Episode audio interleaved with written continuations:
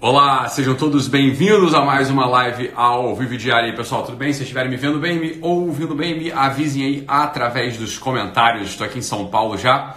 Cheguei um pouquinho mais cedo para a última turma do ano do meu curso presencial para psicólogos, psiquiatras, coaches e intrometidos. Esse ano já foram mais de 2 mil pessoas que passaram aí por esse curso. E foi muito bom ter estado com todos vocês aí ao longo desse ano. Quem quem teve lá sabe como é que é a experiência. Mas então, vamos embora, vamos para a live de hoje. Vou falar sobre um assunto que é a injustiça, beleza? Então, mas não é uma injustiça qualquer, é o sentimento de injustiça, sentimento de injustiça contra a gente mesmo. Essa, essa é uma das coisas mais é, daninhas que pode ter. Vamos, vamos embora, vamos, vamos, vamos, vamos falar sobre isso agora. Vamos falar, vamos começar aqui a live falando sobre esse assunto. Vai ser uma live um pouquinho mais rápida é, pretendo que seja um pouquinho mais rápida, tem um monte de coisa aqui para resolver, para fazer, mas é um assunto que eu queria parar agora e meditar um pouco com vocês, beleza? Então essa é a ideia. Ótimo, pessoal, vocês estão me vendo bem, me ouvindo bem? Emília aí com a gente, falando que já está vendo bem, ouvindo bem, maravilha. Ótimo, ótimo, ótimo, vamos embora. Vamos para vamos o assunto dessa, dessa live. Antes, só rapidinho mesmo, falar para o pessoal lá que está no Close Friends, né? Então, só quem só quem está assistindo essa live agora, né, ao vivo, depois daqui a alguns anos, quando assistirem mais, não vai fazer mais mínimo sentido essa, essa mensagem que eu vou falar agora aqui. O pessoal que está no Close Friends, vamos embora. Galera, vamos botar em prática lá os exercícios. Já temos quatro exercícios aí para vocês praticarem. É... O quinto sai daqui a pouquinho, daqui a pouquinho eu gravo aqui os stories lá para o pessoal que está no Close Friends. Já tem uma cambada, uma cambada de gente lá no Close Friends. É muita, muita, muita gente mesmo. Espero de fato que, sei lá, se um décimo dessas pessoas conseguirem colocar em prática os exercícios propostos, a gente já vai ter um 2020 assim de outro nível é, mesmo, beleza? Então, vamos embora, pessoal. A ideia é a seguinte, né? A ideia é a seguinte a gente está muito acostumado a lidar com certo, certos sentimentos, certos, né? São certas, certas ideias, certos sentimentos entram, estão são moedas correntes, são moeda corrente para a gente, né? É quase como que, como que se fosse um esporte, como que se fosse uma atividade nacional. A gente se sentiu juiz de tudo. A gente, né? A gente está vendo lá um jogo de futebol. A gente não, porque eu não vejo jogo de futebol, né? Mas muita gente vendo jogo de futebol já quer julgar o tipo de escalação que o técnico fez, ou então o sujeito que está numa família já começa a julgar ali as intenções de um primo, que por exemplo cresceu com, com ele, tinha um primo lá que os dois jogavam bola juntos, né? Então eles trocavam é, figurinha, então eles conversavam ali perto do, do, da churrasqueira, naquelas festas de família. Aí um dos primos realmente né, vira o primo rico, né? Fazendo menção aqui ao Thiago Um vira o primo rico e o outro não, o outro fica lá, né? Fica lá, sei lá, falando sobre carro, reclamando de tudo. Porra, o sujeito, sei lá, não se dedicou, não teve tanta sorte assim, o sujeito não, não progrediu, não foi pra frente, aqui falando financeiramente, por exemplo. E aí esse sujeitinho, ele começa a julgar lá o outro, que porra, não parece querer encontrar razões para o sucesso né, do, do, primo que ficou rico. Então, contrário, o primo que ficou rico também já vai ficar julgando lá o primo que ficou pobre. Parece que julgar o tempo todo é um ofício do brasileiro. E a questão é a seguinte: quando essa, esse sentimento, esse sentimento de a gente se colocar como juiz, ele se vira para a gente mesmo, essa é uma das maiores, uma das maiores, uma das maiores fontes de fraqueza do ser humano é quando o ser humano ele começa a querer ser juiz de si próprio. Então, o primeiro ponto é quando o ser humano começa a julgar os seus pensamentos, as suas intenções, com base só no sentimentalismo. Isso é uma questão que acontece, é uma questão que acontece com muitos de nós, a gente se torna muito fraco. Agora, quando a gente começa a se sentir injustiçado o tempo todo, quando o sujeito está numa situação e começa a se, se, se sentir injustiçado, um farol vermelho tem que acender na nossa cabeça. A gente tem que de fato notar que alguma coisa muito equivocada está acontecendo com a gente. Olha só, preste atenção. Eu quero você comigo agora eu sei que essa coisa pode doer, por quê? Porque o sentimento de, de ser injustiçado, preste atenção, o sentimento de estar achando que é injustiçado no trabalho, na família, por Deus, pelos amigos, sei lá, é, no clube, o sentimento da gente achar que a gente é injustiçado, isso nos alimenta de algum modo. É claro que é um tipo de alimento feito algodão doce, ele dá um saborzinho na boca, mas ele não sustenta. Ele dá um saborzinho na boca, mas ele não nos nutre. Ele dá ali uma pequena alegria, mas ele não vira, não vira de fato carne, ele não vira energia, ele não vira uma mola que vai jogar a gente para frente. Então, essa, esse é o ponto de hoje. Quando a gente começa a se sentir injustiçado, o tempo todo tem que acender esse farol vermelho. Por quê? Porque a gente está arranjando desculpas. Tenha certeza disso. Eu não, não sei assim exatamente o que está acontecendo na tua vida agora, mas esse sentimento de injustiça o tempo todo ele não pode ser uma coisa que vai levar a gente para frente. Se a gente for olhar para a própria mitologia grega, da onde nasce a injustiça? De quem a injustiça é filha? A injustiça é uma personagem da mitologia grega posta de lado. Quase ninguém fala dessa personagem mitológica.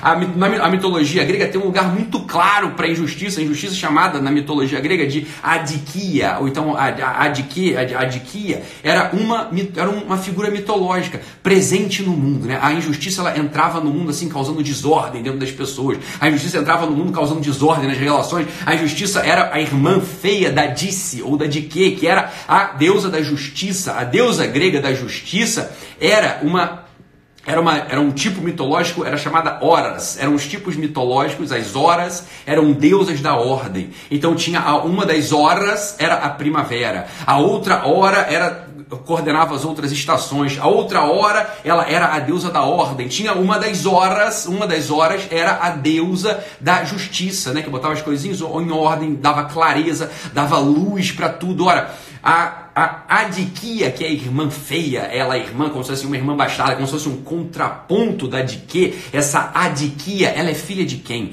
Ela é filha de Nix, ela é filha das trevas, ela é filha da escuridão, ela é filha de uma deusa, da onde a gente, como tivesse com um, um véu no olho, como se a gente tivesse com um véu no olho. Bem, pouco, poucas, poucas deusas ou poucos deuses mitológicos usavam capuz. O capuz é o símbolo justamente dessa, dessa coisa assim que não nos faz enxergar. Você põe um capuz assim, você fica vendo tudo a meia sombra. É uma coisa assim da escuridão, uma coisa para você se esconder. Poucos deuses gregos, na verdade, apenas dois deuses gregos usavam o capuz. Um deles, uma delas, era justamente a Nix, essa, essa é, a deusa das trevas, de onde tudo, a deusa da escuridão, a deusa que cobria com o seu manto a vista das pessoas, a deusa que encobria o bom juízo das coisas. Ora, a, a, a adiquia, a injustiça é filha dessa deusa. Então, quando a gente começa a se sentir injustiçado, pode ter certeza, é uma deusa que nasce de um véu. A gente não está vendo a coisa, a gente não está vendo a coisa claramente. E da onde vem essa incapacidade da gente conseguir olhar para si e não se sentir injustiçado o tempo todo? Vem dessa incapacidade de a gente conseguir botar as coisas em ordem. Então, preste atenção, eu não estou falando, pra, não estou falando da injustiça que acontece no mundo. Eu não estou falando de nada disso, eu estou falando, preste atenção,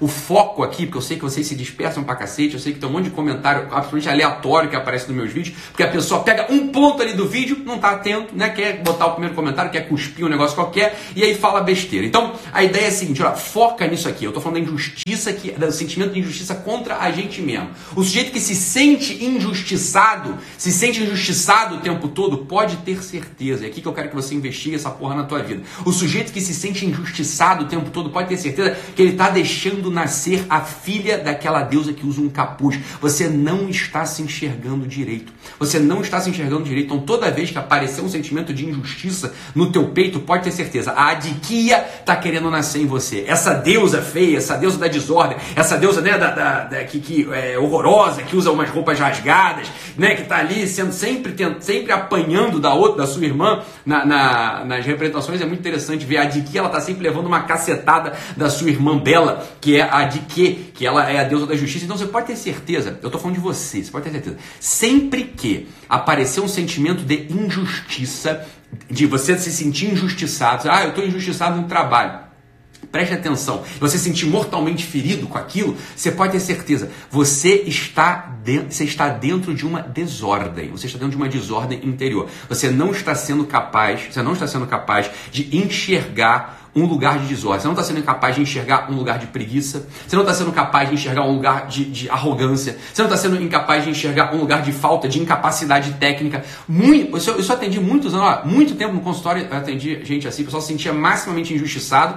Quando a gente explorava um pouquinho, a gente explorava um pouco o tema, quando tinha ali o meu interlocutor, tava, ele era o meu interlocutor, eu era o interlocutor dele, a pessoa, a gente chegava à conclusão que falei, meu filho, Tá, tá bom, aquele sujeito do teu trabalho pode até ter errado no tom da fala, aquele sujeito do teu trabalho pode até ser, ser chato mesmo, mas ele tá olhando para um negócio que você não tá olhando. Ele tem uma ordem, ele tá vendo um negócio em você e pode ter falado de forma torta, tudo bem, ele pode ter falado de forma torta. Agora, esse é o ponto, você quer o quê? Você quer ficar nutrindo, esse, você quer ficar nutrindo sensaçõezinhas, sensaçõezinhas de, de, de, injustiça ou você quer melhorar? Você quer progredir na vida? Você quer se tornar uma pessoa decente? Você quer se tornar uma pessoa mais produtiva? Você quer se tornar uma pessoa mais honesta? Você quer se tornar uma pessoa mais forte? Você quer ser alguém com, que os outros possam contar contigo? O que, que você quer na vida? E é isso que, e é isso que a gente tem que ver. Agora essa é a decisão. O que eu quero na vida?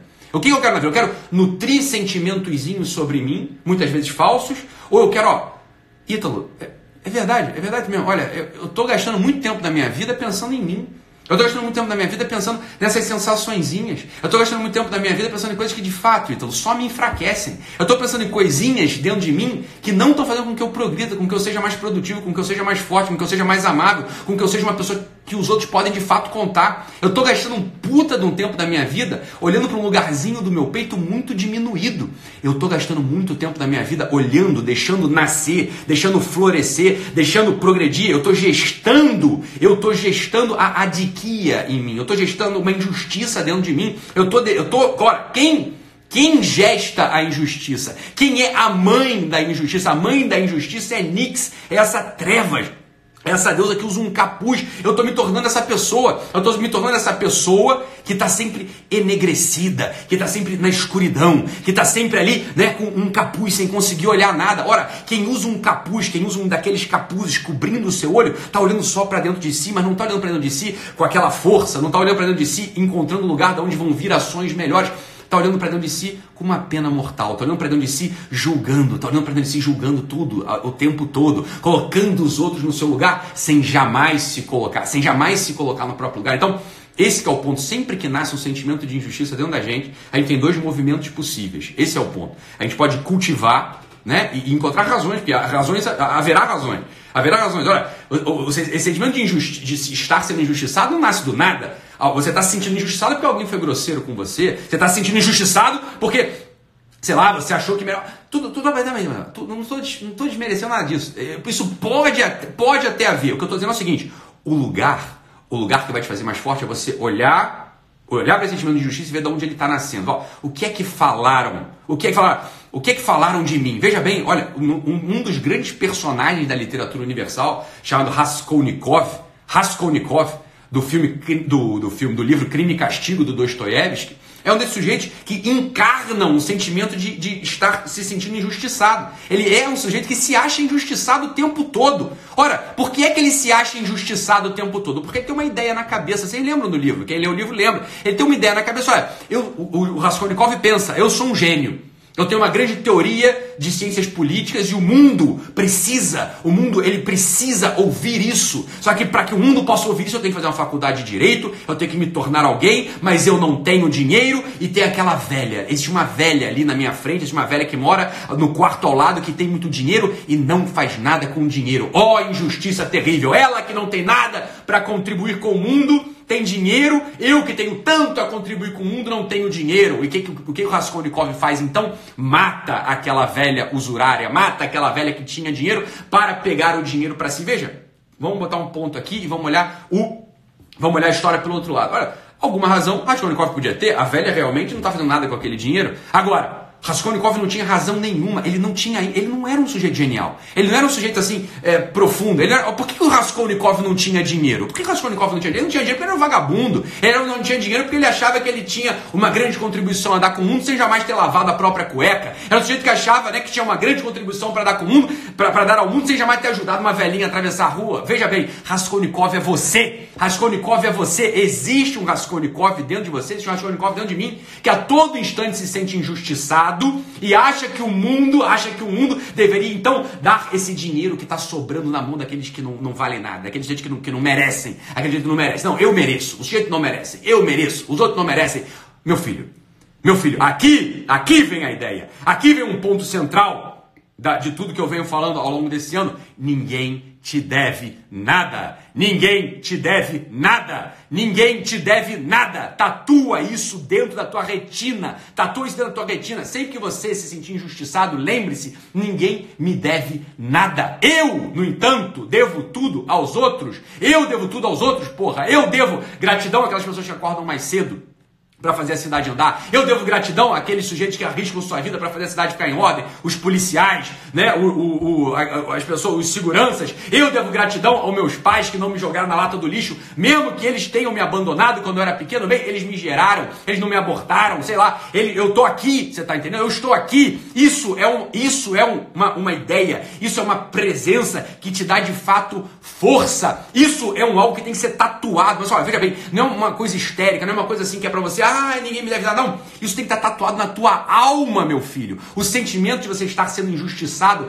ele é falso. Ele é falso. Você está entendendo? Você é realmente. Você não está sendo injustiçado, não. Você está sendo tratado, inclusive, com muita benevolência. Porque as pessoas te toleram, as pessoas te suportam, as pessoas até te ouvem de vez em quando, as pessoas até beijam na tua boca, meu filho, as pessoas até te olham na rua. Isso, isso acontece contigo, mas que grande maravilha o mundo, meu Deus do céu. Eu não sou digno disso tudo. E, no entanto, as coisas acontecem. Eu respiro, eu respiro, eu estou vivo. Meu Deus, eu tenho, eu tenho um dia de amanhã. Não importa se você está no leito do hospital me ouvindo agora, se você está com dias contados. Não importa se você está em casa, né, um paciente terminal, meu filho, você ainda tem os próximos minutos, você ainda tem o dia de amanhã, você ainda tem algo que possa fazer sentido na tua, você ainda pode encontrar um sentido, você ainda pode servir aos outros, você pode sorrir para quem está cuidando de você, você pode se dar para aquela pessoa que você nem lembra mais que existe. Porra, o que, que você está fazendo com a tua vida, cara? Por esse sentimentozinho de, de injustiça. Por esse sentido, você está se sentindo injustiçado porque você não vale nada mesmo. Você tá, tem um lugar da tua biografia, tem um lugar da tua biografia que é traição, tem um lugar da tua biografia que é falsidade, tem um lugar da tua biografia que de fato podia estar muito melhor. Veja bem, quando eu falo muito melhor, não é que você tinha que ser um jeito mais bonito, mais produtivo, com mais dinheiro, não. Você tinha que ser uma pessoa mais honesta, tinha que ser uma pessoa mais verdadeira, você tinha que ser uma pessoa mais entregue. Quando eu falo você tinha que, eu não estou cagando regra, eu não estou querendo dizer como é que a tua vida deveria ser, eu estou só apontando, eu estou te dando um caminho para você descobrir Onde está esse sabor amargo? Você tem um sabor amargo na boca. Você tem um ponto, é óbvio que tem, todo mundo tem. Você tem um ponto que está desconectado, que não está encaixando. Óbvio que, óbvio que gente, todo mundo tem isso. Quando a, gente, quando a gente trilha esse caminho que eu estou falando aqui, a gente encontra muitas vezes, a gente encontra muitas vezes esse lugar e consegue então, a gente consegue então se mover, a gente consegue mover com mais energia, com mais força, com mais constância, com mais presença. Isso é a ideia da história. Quantas pessoas atendi no consultório que atribuíam todos os seus males, que atribuíam ali as suas tragédias a injustiças que os outros os perpetravam, a injustiças que os outros cometiam contra ele. Quando a gente faz essa virada de olho, quando a gente faz essa virada de olho, não é, olha, não é querer se diminuir, não, meu filho. Eu não tô querendo diminuir ninguém. Eu só tô falando que esse é o teu tamanho mesmo. Você tá entendendo? É diminuir, isso também é, é, falsa humildade. Diminuir é outra coisa ridícula. Diminuir é você também tá com pena de si. Quando a gente tá se diminuindo, ai, eu sou coitadinha. Isso é você tá se diminuindo. Eu não tô te, te diminuindo, não. Olha, meu filho, você é um bosta mesmo, eu sou um bosta mesmo, esse é o material que a gente tem para trabalhar, você tá entendendo? E a gente vai trabalhar com esse material sem ficar se queixando a todo tempo, sem ficar se sentindo injustiçado a todo tempo. Olha, o sujeito que é vítima de uma injustiça real, presta atenção aqui, isso aqui é um movimento psicológico. O sujeito que é vítima de uma injustiça real, ele não se sente injustiçado, ele se sente culpado. Os sentimentos humanos eles têm um, elemento de paradoxo muito grande. Ele tem um elemento de paradoxo muito grande. O sujeito que de fato ele está sendo injustiçado, ele fica na dúvida. Ele, ele, fica na dúvida, ele se sente culpado. Por quê? Porque ele está analisando a coisa. Você tá entendendo? O jeito que pura e simplesmente sente injustiça, né? Você que tá aí, você que é uma prima chata, você que é uma. Olha, eu preciso falar isso pra você. Eu preciso falar isso pra você, você tá entendendo? É, porque senão quem que vai falar? Eu preciso falar pra você, é anônimo, né? Então aqui eu posso falar, você vai, você vai pegar ali o tamanho do que você aguenta, mas pegue. Não deixe de pegar isso que eu tô falando pra você. Não deixe. Não, não deixe, não, não cultive a adiquia, não deixe nascer esse sentimentozinho de injustiça no teu peito. Isso é muito, isso é muito destrutivo.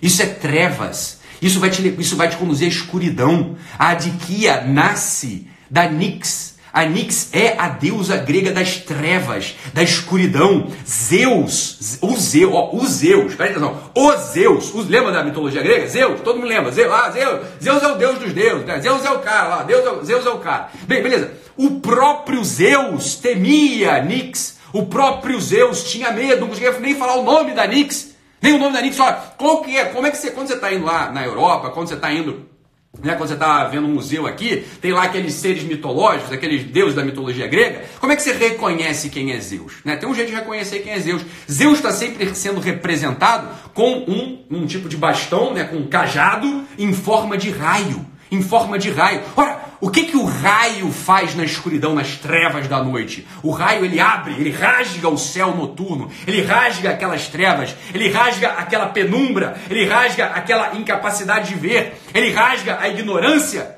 com uma luz, com a luz da sabedoria, com a luz do amor. O que é o raio de Zeus? O que é esse, esse, esse cetro em forma de raio? É o símbolo, é o símbolo da inteligência, da iluminação da inteligência e do amor.